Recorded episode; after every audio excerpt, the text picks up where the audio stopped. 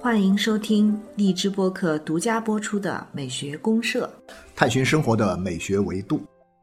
亲爱的听众朋友，大家好，我是生活美学观察家小明老师。我是可可老师，欢迎大家，欢迎大家。嗯，哎，可老师，最近这个。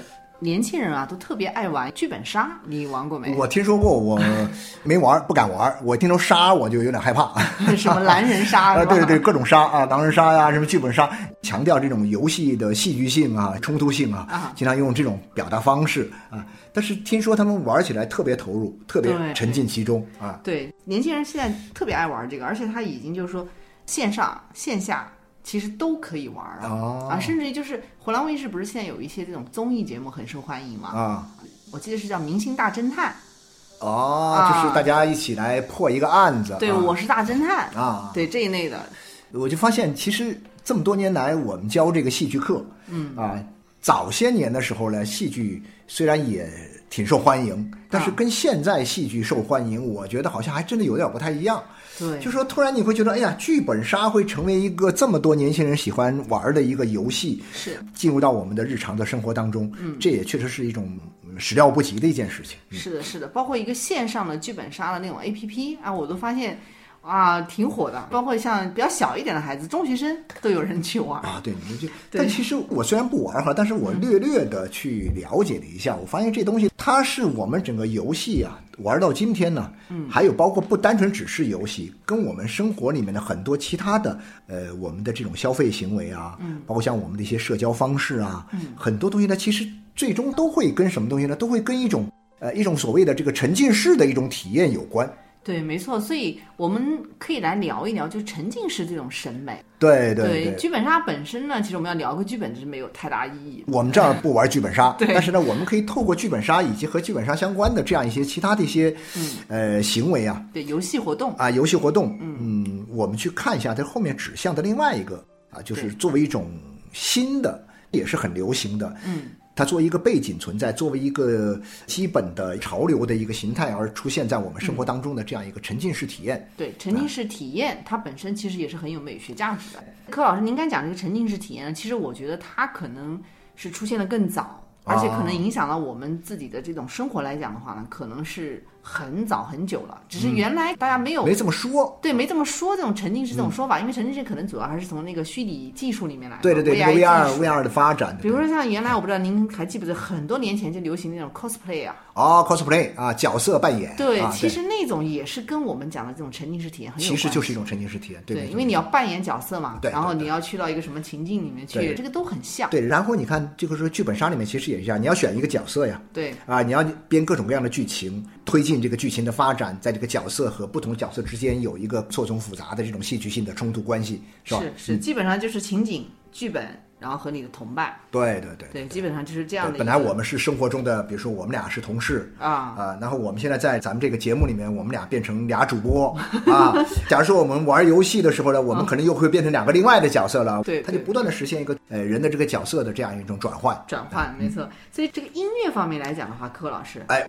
我其实一想到一个曲子，我觉得特别合适啊，也挺有意思。法国作曲家圣桑的一部最有名的作品《动物狂欢节》啊，《动物狂欢节》对，没错没错没错。哪几呃，我就想这样，《动物狂欢节》里面呢，咱们听两首的话呢，先听开头一首，就是一个序曲，它其实是一个狮子出场的这样一个片段。然后呢，我们再听后面的，大概是倒数第二首吧。它一共十四首。那么第十三首，那就是名气相当之大的一首曲子，对对对，《天鹅》最有名的一首。我觉得在所有音乐当中，最能够给人带来一种沉浸式美感的一首曲。啊，所以呢，我选这两首曲子。第一首曲子呢，其实是让你获得了一个角色，我把自己带入到狮子的这样一个角色里面去，然后开始了和其他动物之间的一个剧本杀的这样一个 剧情的演进展开啊。最高潮的时候呢，就到了第十三，天鹅，啊，沉浸在天鹅的这样一种优美舒缓的。美的境界当中啊，哎，挺好，挺好，我很喜欢圣桑，对对，这个他其实也非常浪漫，应该也算是个浪漫主义的作曲家，但是不太一样，不一样，因为我们在讲什么古典主义啊、浪漫主义啊，但我们在讲这些主义的时候，其实我们讲的是德奥的音乐啊，对，以德奥传统为主的西方古典音乐，但是呢，在这个外面有很多的其他的国家的，嗯，或者说民族的音乐呢，跟他的音乐很不一样，啊，跟他又有关联性，对。会受他的影响。但是呢，他又试图去寻找另外一个自己的一种表达的一个路径。呃，所以法国作曲家呢，你很难归纳到以德奥这样一种正统的音乐的规范当中。圣桑绝对是这样一个异类啊！啊，反而觉得他会跳脱一点，会有一些些不同，然后让人印象深刻。对对对对对对，没错。嗯，那我们先听先听一下下他的第一段啊，狮子啊，狮子啊，序曲，狮子，对，没错。嗯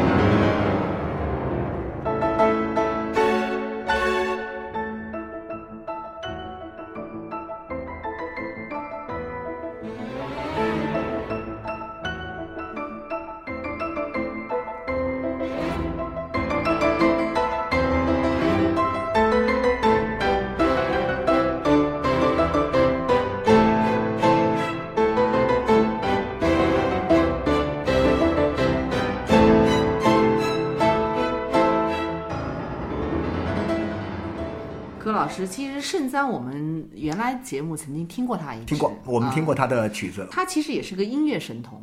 是是，他是音乐神童。他的这个神童呢，据说哈，在音乐史上，除了莫扎特这个神童之外呢，还有不少的神童，但是因为被莫扎特的这个光芒所掩盖。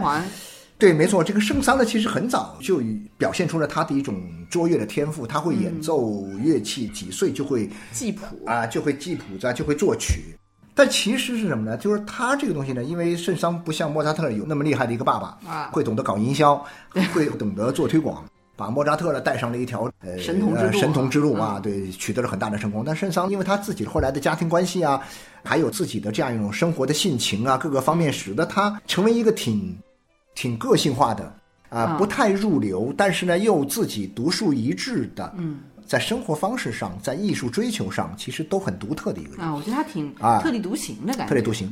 我个人觉得说，他是跟什么有关系呢？他是跟一个新的法国，或者说一个资产阶级兴起的一个哦新巴黎的崛起密切相关的这样一个哎，没错，他正好是在法国最为呃崛起的那个时期。对对对，然后呢，啊你看看，就是那个时代呢，虽然一方面，呃，法国跟德国在打仗啊啊，普法战争，呃，但另外一方面呢，就是说这个花了十几年的时间，这嗯。个奥斯曼这个男爵对这个巴黎进行了一个大规模的改造之后，整个巴黎。以及由巴黎所引领的这样一种法国趣味向的中产阶级的趣味，嗯，或者说资产阶级的趣味转向。啊转向，嗯，那这个过程当中呢，其实圣桑是一个非常典型的一个很有代表代表中产阶级的这样一种审美趣味的一个作曲家。对，《动物狂欢节》这首曲子，其实我认为它就是一个什么，就是一部动物的戏剧的脚本。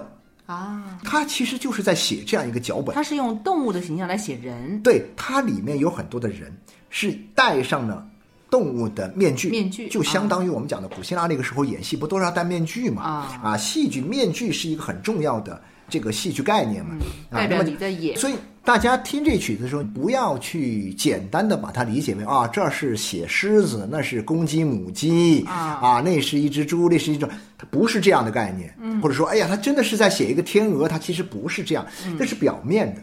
它里面还有一个更深层的东西，就是说它实际上是对应的是不同的人物，但这些人物到底是谁，没人知道。啊，所以圣桑就说这首曲子写完之后啊，不能拿出去公演，因为呢，被写的人会知道吗？是能够听得出来的。当然，他认为是这样，啊所以常常，这首曲子是不能在我活着的时候公演的，所以他死了以后才才公开。所以这里面呢，它包含着我们讲的一个剧本里面的很多的要素，啊，就是角色的角色角色扮演扮演剧情，呃，剧情然后呢，悬念冲突性有很多的悬念，你不知道是谁设置。了很多悬这最。大的这个，最后你会发现，到了尾声，经过天鹅的这样一种完美的登场以后，整个的作品呢就在尾声中结束，仿佛是一场大戏啊！真的是一场大戏对您这么一解读，我觉得很是像很好玩的。所以所以这种沉浸式体验，我相信柯老师您自己肯定也有体会、嗯啊。其实现在我们一般去美术馆、博物馆，经常会有这样，包括一些什么娱乐场所，就那种我主题对公园，对对对，我跟您说，其实啊，我就是想一个这样的东西，在我们的生活当中呢，我们是靠着我们的经验啊啊，我们的五官啊去获取信息和这个世界产生复杂的啊产生联系，各种各样的关系。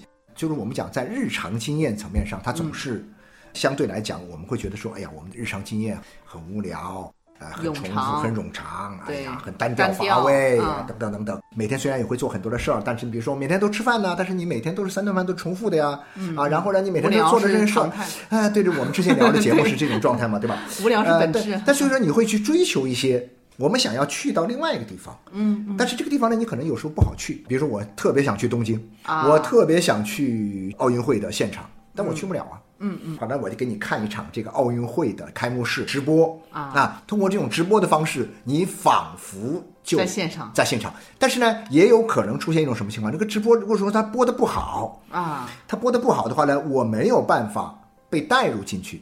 比如说我在看这个直播的时候，我是在地铁里面看直播啊，那这个地铁里面来来往往吵得要死，我很难进得去，对不对？嗯所以很多的因素使得我没有办法进去。但是呢，你就会想，任何一种沉浸式的审美体验，其实是一种我们生活中的一种需要。我们其实需要这种体验，以克服我们日常生活中的各种冗长的重无聊的、重复的、单调的、乏味的这种生活，其实也是艺术存在的意义。对，但是艺术有的时候太高级，啊，太高级，有的时候你很难够得着，嗯，啊，然后你你没有共鸣，啊没有共鸣，对。所以呢，一方面你就会发现什么呢？创造一种沉浸式的这种场景，让你能够和艺术更好的结合。小明老师，您刚刚说到的，比如说博物馆，嗯。我们在很多的博物馆里，我们可以有这种感觉，哇，这个环境特别有意思，嗯啊，仿佛一下进入到了一个历史的啊某一个特定的空间里面去了啊，文化的充满了一种氛围的空间里面去了。对，啊甚至有一种穿越到某个朝代。啊，穿越到某个朝代的啊感觉，柯老师，咱们梳理一下。梳理一下。啊，梳理一下，比如说我们这种最沉浸式基本的要素。对沉浸式它可能会有几个是特别关键的地方，因为我们说沉浸式的话，你比如说看一场电视直播，它也是沉浸式。对对对啊，那我们去文和友画展啊，去文和有吃饭，对对对，文和友，是不是也是哎呀，沉浸式仿佛一下沉浸到那个七八十年代那个场景里面去首先第一个要素哈，咱们一个个来捋。嗯，第一个要素呢，我觉得是一个陌生化。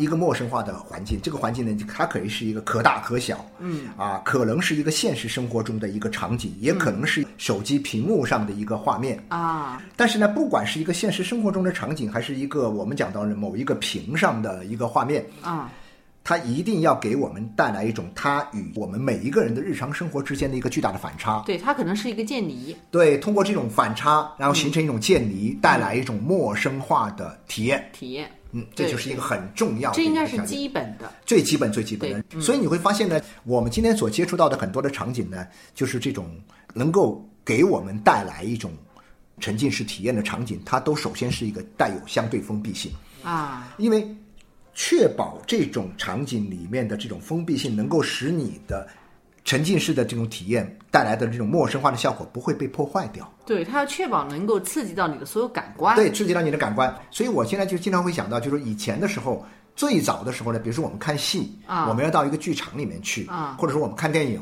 千万不能被人打扰，对不对？啊你看电影的时候。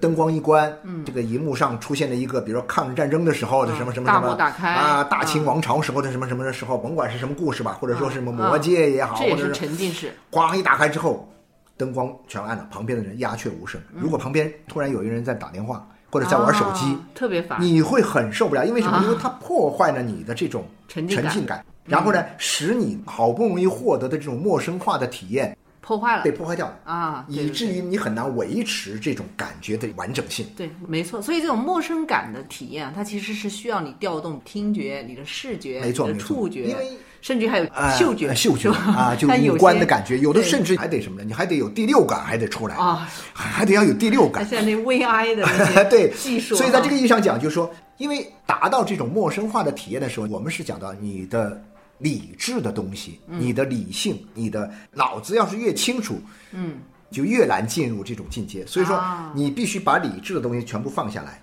感官的东西全部打开。嗯，所以说，你看，我们已经看到这种沉浸式的一些剧场里面，你去看一些这个电影啊，嗯，呃，为了给你带来一种真实的感觉，下大雨的时候呢，你的洒水，会有洒水啊，仿佛你就在这个 呃雨中行一样的感觉。四 D 影院，对对对，然后呢，在这个战争场面哈，很多这个炮火连天，你的座椅就会有摇摇晃我们讲的那个所谓的四 D 的电影啊，的我也 4D 的我去看过你也看过哈，确确实实。不会觉得说，哎呀，有人在你头上洒水呀、有人在这个座椅下摇，会觉得不适应，你觉得很好，哇，你就真的是在这个电影场景中。就特别能进入这个啊，陌生这个时候你不会去想到哦，其实我是在电影院里播，你不会，啊。因为你的这个意识已经弱化了，对而你的感官出来了，你的五官被彻底的调动起来，感官放大，然后你的这时候的理性的逻辑的思考，减弱了啊，，所以有点像一个美的，就是我们在艺术上来讲叫做美的幻境。美的幻境，对所以电影叫白日梦呢，对啊，对，是一个梦的没错，没错，没错，没错。那其实很早的时候，我记得中国有一个历史学家，后来他其实也写过不少美学的文章，呃，叫周古城啊周古城好像是曾经当过复旦大学的校长，总之是五六十年代那会儿或者更早的时候，是一个特别有名的一个学者。您是想讲他那个无差别境界的那个？对对对，那时候五十年代大家在讨论这个什么是美的本质的时候，对这种观点那种观点，当时啊不是说有五大学派吗？对对对对争议各有各的观点。那么这个周武成他就觉得说是美是什么东西啊？美其实就是一种你在审美过程当中所体会到的一种无差别的境界。对这种无差别基本上是全方位的无差别。嗯这种全方位的无差别是什么呢？比如说是物我两忘，对，物我两忘，你和世界之间的那种界限差别就消失了，抹平了啊啊！你也不知道你到底是，就是我们经常会讲到这个装生化蝶的这种对啊，就到底哪个是你啊？你是蝶你了，还还是你是你你是你已经无差别了，无差别境界了啊！这种东西是一种，我觉得像这种所谓的陌生化的这种效果啊，其实它就带来的是这样一个就是最佳效果就是物我两忘。物我两忘啊！而且我们今天是什么呢？我们今天其实是大家很愿意。刻意去追求这种境界，而又由于现在科技的发展，能够有这个条件，这个条件有了。以前说实在的，我就想想，在八十年代那会儿吧，我自己那时候，你看一个什么文学作品啊，哪怕你是看电影啊什么的，那个电影里面那些画面，啊，我们经常讲是叫穿帮。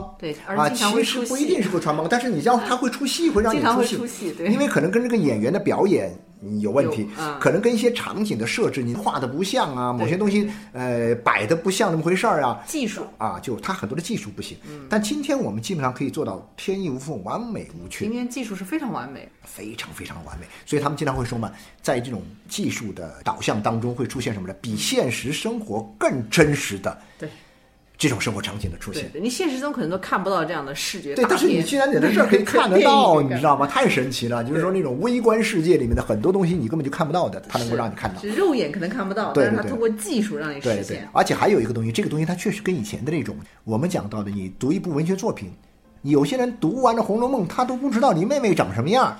靠想象嘛，对，但是想象靠这个人的学问呢，靠你这个人的基础有的人不。擅长想象，有些人他想象力很差，供他发挥想象力的这种资源和燃料其实是不够的。啊，啊，你的储备不够，你连古代的美女一个都没见过，或者说你都不知道古代怎么回事美女很难见啊、到这当然，你从画里面可以见到嘛，你从一些古代的绘画里面可以，你去想象这个你妹妹是什么样。嗯那你一个都没见过，你想来想去全是身边的这些美女。你不可能把这个林妹妹想成这个彬彬那个彬彬什么的，那是不靠谱的嘛。但是如果说你没有这种足够的修养，没有足够的积累，啊，你很有可能就会想成彬彬，嗯嗯，是吧？这种陌生化环境它限制了很多门槛，没错没错就很多人他可能达不到，对。有些人呢他可能本身能够同频一样的啊，我能够呃达到这个，没错没错，就跟作者产生共鸣了。是是是，那你就好像说我们讲的，你剧本杀也好，这种东西也好，你去演，还有像更早时候的 cosplay 也好啊。就说你去扮演一个角色的时候，如果说你不入戏，趣味性就不够嘛。对所以我觉得这种沉浸式，首先呢，就一定是五官感觉彻底打开，啊然后你的意识啊逻辑性消退啊然后呢，哇，你进入到一个全新的世界里面去了，那然后，后面呢？其实我对除了陌生化之外，其他的，因为现在技术层面这么好，很容易让你五官打对进入到一个感官打开了之后，你知道后面的事儿就发生了什么？后面是什么呢我觉得它是一个符号编码的一个过程。啊，是一个符号编码，就说你被牵着走了。其实我们讲到八十年代有一首歌哈，那个苏芮以前唱首歌叫《跟着感觉走》，紧拉着我的手啊，跟着感觉走，紧拉着我的手，感觉越来越近，越来越温柔。哇，好好玩了，那种感觉拆的太舒服了。唱的很好。啊，对，不是不是，我我那个沉浸，我已经沉浸了，我已经有点沉浸的感觉了。这个这个符号编码呢，如果我们用一个词来讲，哈，显得蛮学术的。对，但它实际上是不是就指的一种规则呢？是是是，没错。就陌生世界但这个规则呢，你其实看不到的。我们要比如说哈，我们现在参加比赛，啊，我们规则是运动员入场先一二三四。你这样的话呢，你被这个规则一二三四条啊清晰的规定着的时候，你的理性就会被唤醒。啊，对对对对，啊但是这个里面呢，妙就妙在无差别境界，或者说这种所谓的沉浸式的这种世界里面，它是个陌生化的世界里面呢，它的规则无所不在，但是啊你一点也看不见，啊，你是被一些符号吸引着。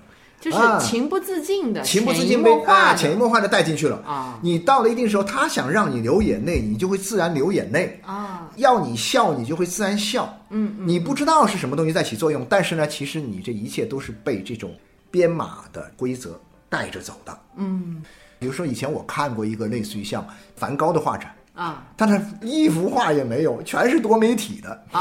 啊，那个天空就是他那个星空啊，梵梵高的星空啊，前面都是麦田呐、向日葵呀、嗯。那个什么鸢尾花呀，漂亮的一塌糊涂。但是呢，我都没有识破它什么的，这些东西它编在里面非常自然。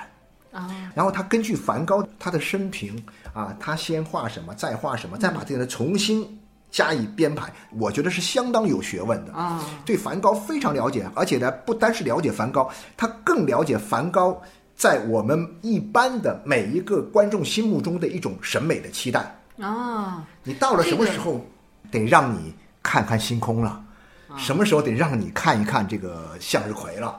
这个我觉得是很难的，其实是很难的啊。其实很难就是沉浸式体验里面呢，营造一个陌生化的情境，这个不算很难。嗯嗯嗯，你抛出一堆符号来对，啊，也不不难比如说梵高，我们都知道他的都那些符号。对他的那些关键性的代表性的是什么，我们都知道，都可以抛出来，对都可以刺激你感官。对对对但是你能够有一种编码，让人感觉就是说它的逻辑能够跟你的情感但是对，而且这个逻辑还不能太明显，因为最终你会觉得什么呢？这些东西都是很自然而然，发自我内心。嗯，我愿意和他相遇的，因为要么讲，所有的相遇都是什么？都是久别重逢，你会产生这种感觉，您知道吗？感动。哎呦，这个东西我好久没见，但是呢，哇，我昨天在梦中其实见过。啊，那个我曾经是我的什么什么童年的记忆，我就会想起什么呢？在我们今天的这种消费生活的场景里面，嗯其实大量的被这种互联网的这种算法，算你什么时候，哎，你感兴趣什么？感兴趣什么？那个时候感兴趣，我给你的时候，我先抛一个什么东西出来，啊然后呢，先抛个假的，再抛个真的，或者说我就直接上最贵的，或者说我先上个便宜的。嗯，你知道吗？这些东西都是很有学问的。这也是一种符号编码。是，也是一种符号编码。其实这种符号编码，这是我们待会儿可以聊一下。这种符号编码从这个我们一个讲的是一个特定的一个沉浸式的场景里面，把它出圈了。啊，你就最后会发现，其实我们的生活，我们一个被操纵的生活，其实就是一个巨大的，剧本上就相当于谁的呢？就相当于那个《楚门的世界》里面的那个场景。哇，这样想很可怕。你想，想，其实蛮可怕的。太可怕了啊你用的东西其实都是别人安排你用的，对，但是呢，你又会觉得说这不是别人安排我用的呀，是我自己想的呀，是你不是我的欲望啊。其实你嗯不自知，你不知道吗自知这很神奇啊！我觉得这个世界太微妙了。所以嗯你在讲到这个东西的时候，这就是一个符号编码。那么最后你知道吗？当你有了这种感觉的时候，嗯，你顺着这个符号编码给你规定的路径，不自觉的往前走嗯啊，沉入到各种各样的所谓的无差别的审美的境界当中去的时候，跟随着他的时候，跟随他的时候，其实你已经被驯化了。这就是驯服了。这就是第三个很重要的要素，就是驯服感。啊，这驯服基本上就是说，你的沉浸式体验肯定是有了，而且这个体验很棒，很棒但是这个时候就要警惕了，真的是这样的。呃，我们在讲到这个符号编码的时候，你就会发现比较高级的啊。这种编码程序是什么？就是跟比较低端的那种编码程序不一样低端的很容易识别。就你就知道它就会出戏啊！你会讲的。那有的时候我们经常会去参加一些什么游乐场所呀，啊因为我因为经常会讲的，其实我们很早的时候已经有过啊。九十年代的时候，我们去那个深圳，哎，那个叫什么世界之窗世界之窗啊，民族文化村呐、对这种感觉，你以为你置身在一个世界的场景里面吗？当时是这样的，因为很早的时候自己就去过，从没出过国的情况之下，我去过了。嗯，但是后来呢，我已经出过国了。我已经去过国外，看过几个真的埃菲尔铁塔和这个什么了。我再去的时候，发现我分分钟出圈儿，我根本没法带入那个场景。